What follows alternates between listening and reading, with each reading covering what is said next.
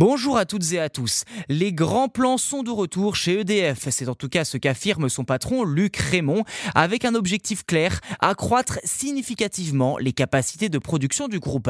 Plus précisément, il s'agira pour EDF de construire entre 1 et 2 réacteurs nucléaires par an sur le continent européen, son marché le plus important. Un chiffre qui doit être atteint dès 2030 et qui va demander un effort extrêmement important pour le groupe français, car à l'heure actuelle, il serait plutôt sur un rythme de réalisation de 1 à 2 réacteurs de grande taille par décennie.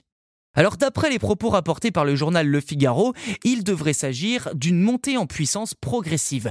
Luc Raymond se veut d'autant plus confiant qu'il rappelle que durant les années 70-80, EDF réalisait 4 réacteurs par an. Alors quel est le véritable objectif derrière tout ça? Chercher l'effet de massification pour améliorer la compétitivité. Fin de citation. Et au passage, changer l'image pas forcément très populaire qui colle à la peau de l'entreprise depuis les années 2000 en se transformant en sauveur de l'énergie dans un contexte où il en faut tout toujours plus sans polluer davantage. Je cite le patron d'EDF, à partir du moment où on sait qu'on va en faire un certain nombre, on organise la supply chain, donc la chaîne d'approvisionnement en français. On organise les travaux pour réaliser cette série et on y arrivera. On montera en cadence comme dans toute industrie. Fin de citation.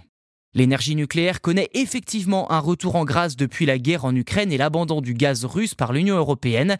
Elle a ainsi été, à la fin du mois de novembre, reconnue par le Parlement européen en parallèle des énergies renouvelables comme une industrie verte, ce qui devrait permettre de soutenir son développement pour avancer sur la décarbonation.